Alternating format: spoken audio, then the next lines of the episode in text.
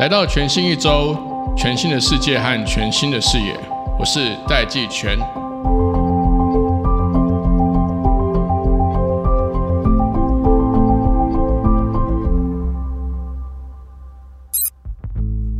今天这集我们邀请到工研院机械所数位长王杰志爸来到节目当中，在节目里面呢，我们聊到说，现在到底是不是买电动车的好时机呢？这个电动桩够不够？电池安不安全呢？第二个呢，我们也跟爸聊到台湾自制的电动车的技术进展，现在到什么样的地步？是不是已经开始跟国外合作了？那有哪些领域是我们台湾的技术能够已经开始开花结果的？那第三个部分，我们也跟爸聊到，现在全球 AI 的自驾车、电动车的大趋势下，台湾能够有什么样的产业机会呢？我们一起来听。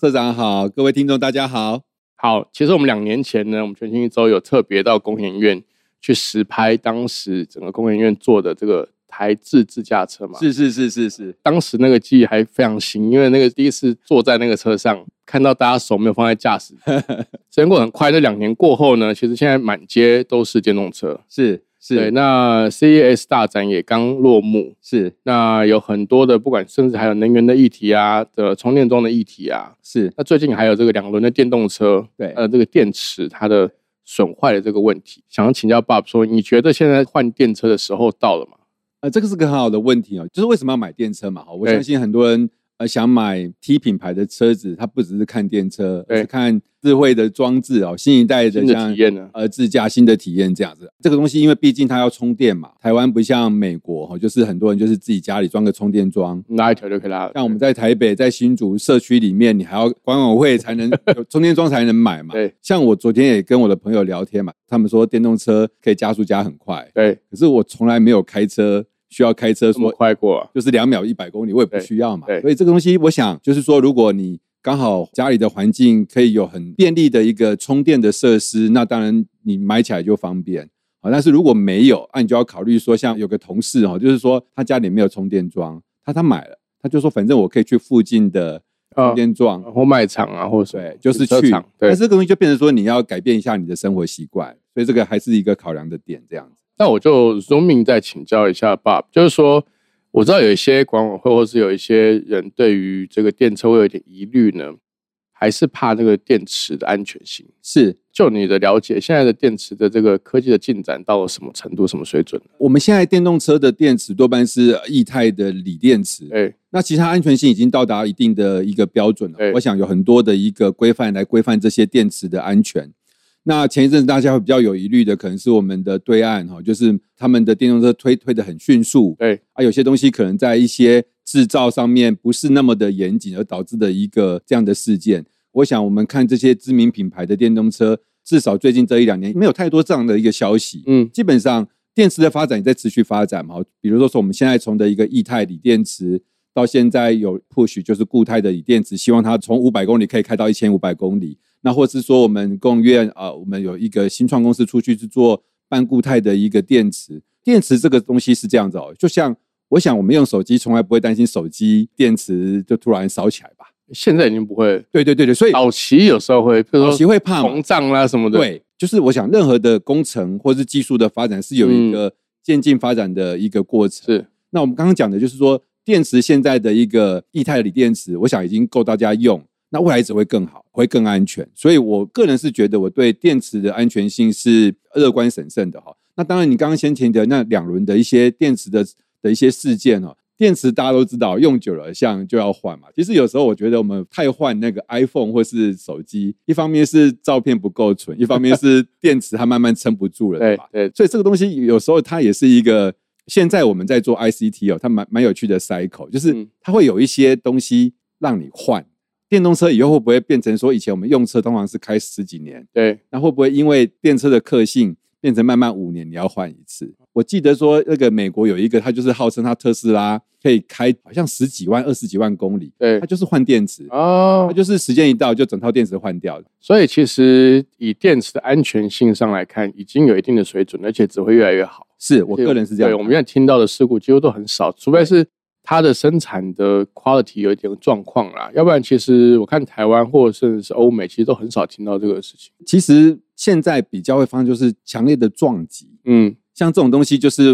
我们以前也做过，呃，应该是在美国的时候也有看过类似的测试报告，就是说你的电池如果用一个尖尖的东西去撞它，会怎么样？那、当然撞击那个强烈的反应会让它烧起来。像现在电动车有一个大家比较关注的课题是说，它如果跟其他车撞到，嗯，然后那种东西一烧起来是很难灭火的。然后所以说，甚至我们都要买说，像我们自己有在做电动车的相关研究嘛，那我们长官就特别关注说，你这些充电桩、这种电电动窗在做测试的时候的安全嘛。一般如果电动车真的撞击一烧起来的话，你是没有办法用水把它灭掉的，你就啊通常一个方法就让它烧完。哦所以这个是反而就是呃，我们在做车辆安全的时候，就是电池要摆哪里，撞击的时候尽量不要撞到电池相关的想法，并不是说你摆在那边充电会烧起来。嗯那、，这个东西可能会讲到充电桩，就是说充电桩在充电过程中有很多安全机制。对，好，那撞击他们也希望说用新的像半凝态的电池或是固态电池来避开这些事情，这样它。啊就是用一些材料上面的对工程啊，来让对它的易燃性降低，或者至少至少烧起来的时候扩散性会比较低嘛。对，所以我觉得这这两个部分呢，一个部分是说日常使用的安全性是已经很高了。是特殊状况，那就是现在在材料工程上面的一些进步，譬如说是从液态的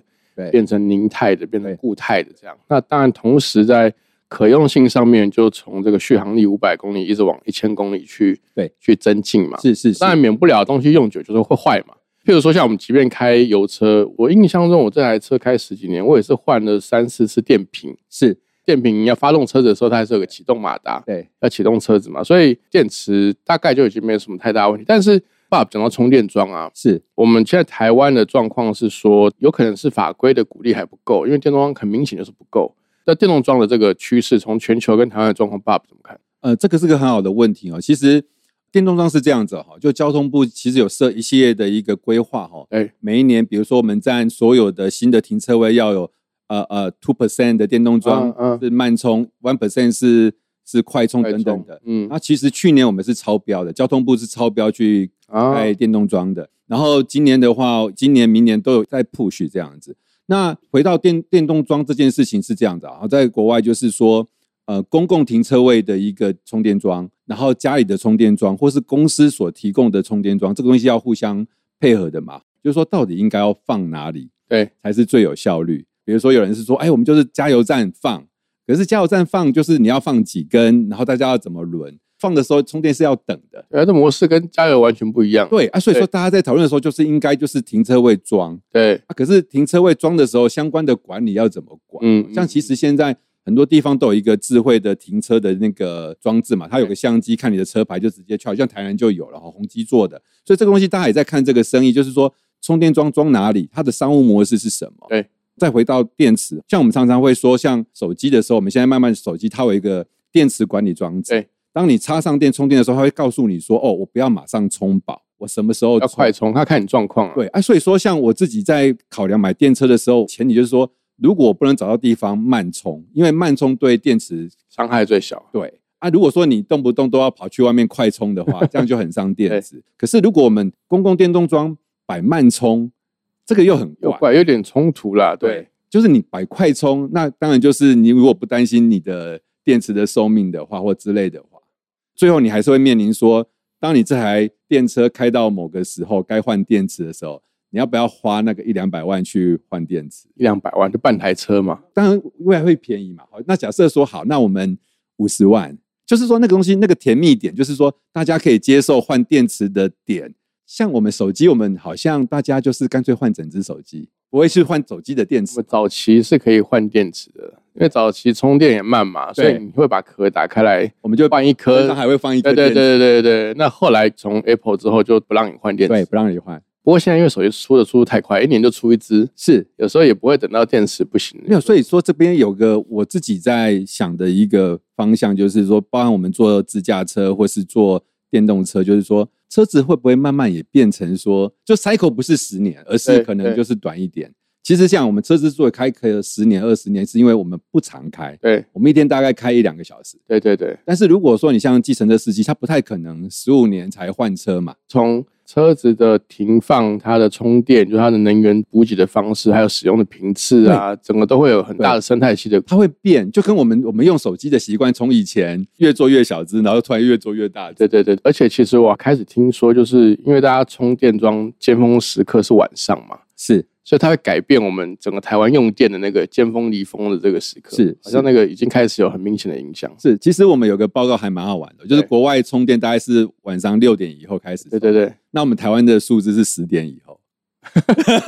我们都是加班到十点才回哦家。 ，OK OK，从车子的电池、充电桩到后面的整个电的配电等等的哦，配电箱等，我们台湾比较单纯，因为我们后端是台电管的，对台电通常过来看这个社区，他会帮你装一个特别的社区电动车专属的一个配电系统。他说 OK，大概就没有什么问题。那接下来就是能不能像美国一样嘛，就是你晚上充的价钱啊，白天充的价钱等等的。嗯以前我在美国的时候，我们都是在公司充嘛， 而且公司有我知道充电桩。当然，这个东西就看看每个地方大家个人的考量是什么。好，那我们拉回来看，因为两年前我们去看了这个台湾自制的这个自驾车嘛。是。从你的角度来看，我们台湾自制的这个自驾车在技术的分野上，或者是有哪些部分有一个很长足的突破呢？嗯，这个我稍微讲一下，用我们的实际来看哦，我们国内的话，我们过去两年完成的那个新竹物流的一个拥挤市区的自驾，然后是五吨的一个物流车。对，呃，新竹不好开，说真的，处理机车啊等等的，花了很多力气做。那另外的，我们在桃园机场就是做比较高速的，时速五十公里，然后做那边员工接驳。对然后他们难是难在什么？就是说，如果你常去机场的话，就是它跟高速公路不太一样，就是说它可以快一点，对吧？但是它变换车道变换很多，比嗯如，说你从一航下、二航下到未来的三航下，它要变换很多车道，嗯所以我们那边也有一些突破。那我们除了国内以外，还有国外的。其实我那时候在台湾，我我有跟你说过，我想要推那个连接车在高速公路上跑嘛，就是我们需要呃有很多相关的程序去突破。去跑然后对反而我们在澳洲突破了，我们跟那个澳洲墨尔本一家，它是高速公路公司，对然后他找我们去，高速公路公司，对，他就是他 own 高速公路，他那个澳洲政府租他一百年，然后呢，他就把哦整个高速公路的相关的一个 infrastructure 做得很做好，好每隔一百公尺就有一个号志，然后我们跑的那个路段有六百多台相机这样子，然后哦，我们的自驾车呢，三十五吨连接车在那边时速八十，高速奔驰在那边跑这样子，这已经上路了，是不是我们就是他们第一台上路的那个自驾车这样自。驾连接车，对，而且是就是真的自驾这样。然后当然后续有一些商务上的讨论，我们正在进行。对对那除了澳洲以外呢，我们跟日本有一家 Tier One 哈，就是我们合作的不是全自驾，而是说我们跟那个 Toyota 的那个他们叫驾训班，他们叫 Driving School，他们希望说，因为他们老人就是年纪比较大，要回来重考试嘛，那他们的 Driving School 没有足够的教练啊来去监考，然后他就说，哎，那个那个爸爸，你能不能把自驾系统装在我们的车上，然后就看他开的好不好？对，啊，所以我们也过去两年也完成这样的一个建制，然后之后呢，我们现在在持续跟他们谈未来怎么样在他们 Toyota 的一千五百个 Driving School 里面去推广这个系统，这样子，嗯嗯，这是我们方面的啦。那这两年的一个自驾车是这样子哈、因为美国这样的一个景气不好嘛，对，如果我听到消息的话，美国的自驾车是有点 slow down，因为我想每个新的技术的开发啦，哈，它有时候需要一点时间，对但是我确实看到一些蛮好的进展，至少虽然说大的趋势是因为经济上大家变慢了，但是整体上还是推动很多。我比如说好了哈，就是说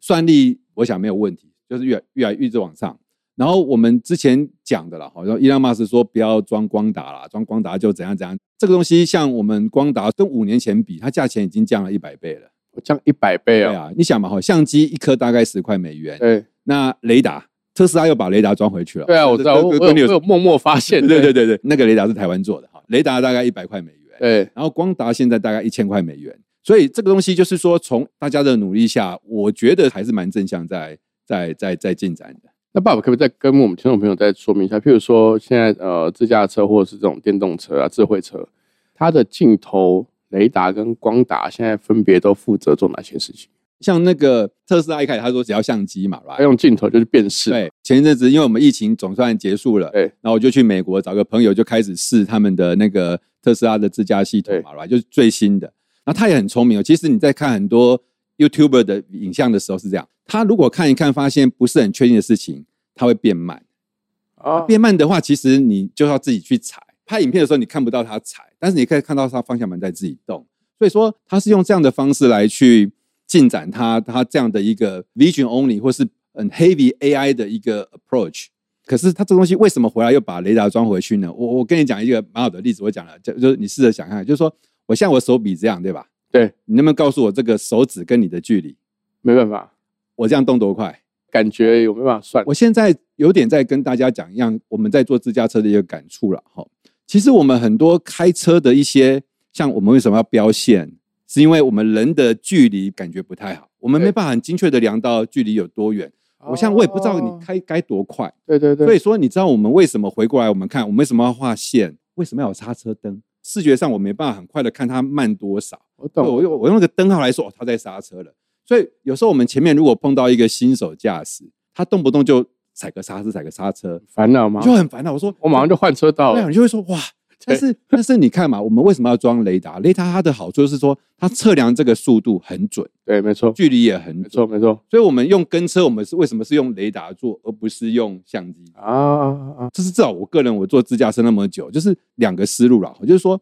为什么飞机不用鸟的方式飞，要用这种像这种推进的的啦推进的方式对，飞？他不是用拍翅那膀。回过来我们看开车这件事情啊，我个人是这样认为哦，开车是这样的，如果你路线画好了，对，如果你定位很准，那、其实就是控制速度跟对对跟前车维持距离。如果你把开车看成是一个很复杂、比下围棋还难等等的问题的时候，他嗯就很难。它就会很难。但是如果你把开车回过来，就是说我们有良好的一个 infrastructure 就是设计，虚拟轨道啦，对，让自驾车就可以这样开，反过来就会变简单。所以这边就是说，硬体的就是变越来越便宜便宜。 ，AI 持续发展，这是好事哦。就是你辨识很强，但是你可以把呃雷达跟光达拿来辅佐，确保它的安全性，那不是更好吗？像对岸的那个上海车展，他们新出款的电车七成或七成五有装光达，对，好、啊，所以这个东西就是回过来，我们可以去看这整个趋势。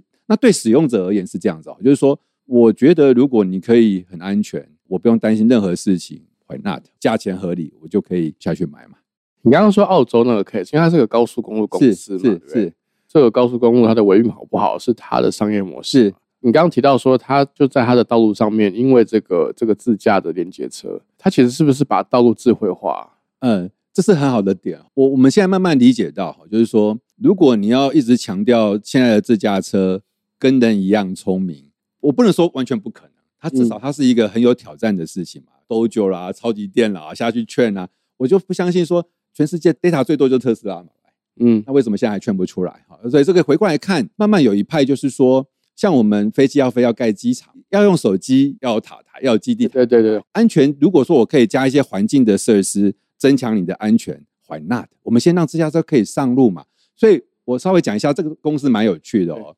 他们因为有很多号志嘛，他所以他跟我讲说，爸爸，一开始我以为说我要我们要去很偏僻的高速公路上 开，然后就把我拉到墨尔本最多人开的道路上 N 对 one，对然后他就说，爸爸，我们可以帮你创造专有道路。嗯因为，它有号志嘛。对我们自驾车经过的时候，灯号就亮说 “OK”，其他车不要进来这个 lane 哦，这对台对这个 lane 现在是有自驾车要开过来。然后我们离开的时候呢，它灯号又会变掉，让别的车可以进来用这个车道。所以它是暂时性的专用车对道。不是把整条路封起来，对对对而是你在哪里，它就封哪里。 ，OK OK，嗯，对，那然后当然我们这个做的过程中，因为它还是得出交流道、进交对流道嘛对，来那这个东西还是要有一些变道啊等等切。换什么？对他就说：“爸爸，我们相信你的自驾车能力，但是问题是，就是因为真实世界有太多状况，所以我们帮你一个忙，我帮你把其他车调开，然后我的相机如果看到有其他危险事情的时候，我会先告诉你。嗯，这种方式是更容易，应该是说服大家，不管是政府也好，或是一般民众也好，说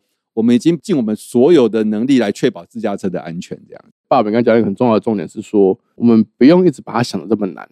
我们其实想那个简单功能，就是我们要达到的目的就，A 到 B 就好，对，就是 A 到 B，那它到就好了。对，车距嘛，你就比较冲上去嘛。然后有些特殊状况就是无法辨识，像呃早期特斯拉有一些状况，它在无法辨识的时候，它其实是加速的，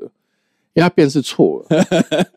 那是更恐怖了。哦对，但是现在看起来它有点像是反过来，就是说它是先确保这个东西是什么，是，它才做动作，要不然一律都当成是 unknown 的状况就，unknown 它就放慢。那就放慢。叫人去去 take over 嘛，这个在使用模式上也有一些不同的哲学是开始在在 work 嘛。是是是，最后一个部分，我想要请教你，像 CES 大展上面有很多，当然其实每年都会有一些很很炫炮的东西，是什么什么垂直的这 种空中自驾车 啦，或者是各式各样的这个功能。但是如果说我们拉回来，就是因为你长期都在这个领域嘛，是你从全球的趋势来看，看台湾的产业机会在自驾车或者是电动车这块，到底有哪一些是值得大家去留意跟发展？这个是这样子哦，就是说我们可以从两个方向来讲嘛，因为我是数位长嘛，人家开玩笑说有没有类比长，所 以说就是类比跟数位嘛，对对对就是说电的方面我们把它当类比，就是说你电池越来越厉害啦，嗯然后变压啦、充电啦等等越来越安全这样嘛来。那数位好，数位的科技就是你你想嘛，我们这些 ICT 啦，哦，光达雷达感知啦、车控啊这些性能进来，然后两边就会变成一个很棒的结合体。我们把数位也好、类比也好的一个新技术进来，所以现在是你可以想象一下，就是说它确实就是我们的车子把很多 iPhone 的或是这些智慧手机的元素拉进来，可以在车上看电影、视讯、触控荧幕啊等等的嘛。所以这个东西就是整个未来车载这个东西，确实它有智慧化、手机化的一个趋势这样那另外一方面，也因为我们现在有这些 ICT 哦，有这样足够的算力，很厉害的低成本、低价位的感测器，好、那你可以做很多事。加上电动车本身改革很多事情哦，比如说像 CS，它不是有一个可以直接就不用倒车停车，直接转过去的嘛？哎，对对对，垂直的轮子，对 那，个以前很难做，是因为以前我们是一个引擎嘛，然后那个传动轴传到后来，你要把这个轮子去调，很麻烦。哦道理也对那，现在因为你是马是达嗯供电马达，所以我现在有一种叫轮边的模组，模轮边马达，你四个轮子都有马达，它独立转，是啊，所以有些东西是因为整个从油变成电， 这个东西反而现在就不难了。对对，以那前用用有的时候，因为它有一个主引擎，动力对啊就那一颗然后，你要有很多传动轴去差速器才能去想办法让它它弯是，机械式的去处理，但是现在轮子个别转就好。觉得轮子有它的小马达啦，对不对？所以你在停车的时候，就是轮子转九十度哦，对啊，那个是四个，Bob 的意思说，那四个轮子各自有自己的啊马达，啊所以相关的设计上就会变成说，其实它不麻烦。其实有时候我们 CS 可以看两个面向啦，一个是就是很未来的科技，但是很未来科技通常我们不知道多未来嘛没错没，错啊一个是 OK 呃它的可行性极高，像我们很很多新创去 CS 就是希望大家注意他们，给他们那个投资啊之类对的对对，嘛曝光啊，对对，确实今年的 CES 那个自驾变成智慧的智，就是回过来就是说我们能不能比较早落地的东西，我们来这边推，这还是第一步而已、哦。一旦车子有了，我们之前为什么手机可以可以 drive 那么多的应用？因为它有巨量的 data。对，那未来的智慧车或自驾车的也会 data 需要，太多 data 可以用了。对啊，你想嘛，从车子变成是一个载具，然后这样变成你开始收集 data，那所以这个东西 data data 只会比手机多几兆倍吧？哎它还有外部的啊，对呀、车子它一直要看外面的东西，我举个例子哈，我们我们跟那个某个县市政府谈，对那一般你知道我们道路有时候用久会有坑坑洞洞，对对对，他们找一个公司，然后他们就开着车去用相机拍，知道然后标说这边有洞明那边显有啊洞，对，然后后来我们就是把我们的系统装上去，不用自驾，但是我们把 s e 装上去，我们就去开过去一次，然后我们隔天跟那个处长报告说，你们这条路有一百五十个洞 哦， 洞有两公分的，有十公分的，你们再决定什么时候要去补。这样嗯嗯嗯对嗯啊，所以说你可以想象说这个东西，包含我们的同仁也做，我们台湾有好几，我忘记数字，几百万支电线杆，对然后我们开过去就可以去看电线杆是直的还歪的。对哈，当然，这个东西为什么说我们台湾自己要做自驾车啦？因为其实你这种车子跑来跑去，这些讯息其实都都很有价值啦，对，台风过后我就可以去开，然后甚至未来就是像有些天坑这种东西，是它可能会慢慢变形状，它不是一下子就突然化了，所以我们就可以去观察它变化的趋势。可以先修啦，不要对说下大雨才突然变成一个对大坑。所以你可以想象，就是说，车子它不只是电动车跟智慧驾驶，它也是一个很棒的一个资料收集的一个。没错没错，这那样个来源。对，这样看起来，因为最近越来越多人在谈这个边缘 AI、H 是是是，但看起来车子就是一个很大的 H A I 的应用场域。我觉得就是这样，就是说他们做那么多算力的东西要放 Edge，手机你需要，但是车子一定需求一定比这个更大很多对啊对，所以我们那时候呃也在跟那个像台湾最近在推金创计划嘛，对，然后我们就一直在想办法说服业者，说说服政府说车的这个载具就是一个超级 wonderful 的一个对啊，data resource AI 的，对啊对啊，因为你想嘛，这个东西如果你全部丢到云端再去算，云端很 painful，而且你通讯的频宽这个也你要顾对，edge 算一算，再把重要的讯息传回去。就好了。这又回到 说，你先不要把它想的很难。对你像你刚刚讲，如果说我们运输只在 A 到 B，那就 A 到 B 嘛，你就对画啊完路线，然后不要撞到，不要有意外。啊，就一直载货载人。如果说我们现在今天要检测的是路面屏幕屏，那就是检测路面屏幕屏就好啦。对啊不需要用霹雳车来做那种不需要，很低阶的事情，你甚至还不需要自驾，你只需要智慧的智智驾就好了。然后让这个每台车它有装上这个系统，它就可以去检测路面的可能震动啦，或者是可能用影像或什么去辨识你刚刚讲那个电线杆有没有什么状况嘛。反正只要有痛点的，只要有问题的，都把它拿进来看有什么 solution，再用车子去解决嘛。对啊，所以我们在做自驾车技术的时候，也同时在找说有哪些应用我们可以去解决，哪些问题我们可以解决，哪些我们可以加值这样。嗯，你你可以想象，就是说，像我们在做自驾车，并没有绑电车哦，确实油车比电车难控制，但是我们的自驾系统也是可以控油车，所以说你可以想想，我觉得要把整个台湾全部变成电车没那么快，嗯，但是我们不应该说只有电车能有智慧驾驶嘛，然后油车对啊，没有，对啊，对对所对以，我们才都做，尽量去让这样的一个讯息可以汇整起来，这样来创造更多有价值的服真好务。这的，样这真的太有趣了。今天非常谢谢工研院机械所数位长王杰之来到节目当中，谢谢爸。谢谢社长，谢谢大家，谢谢。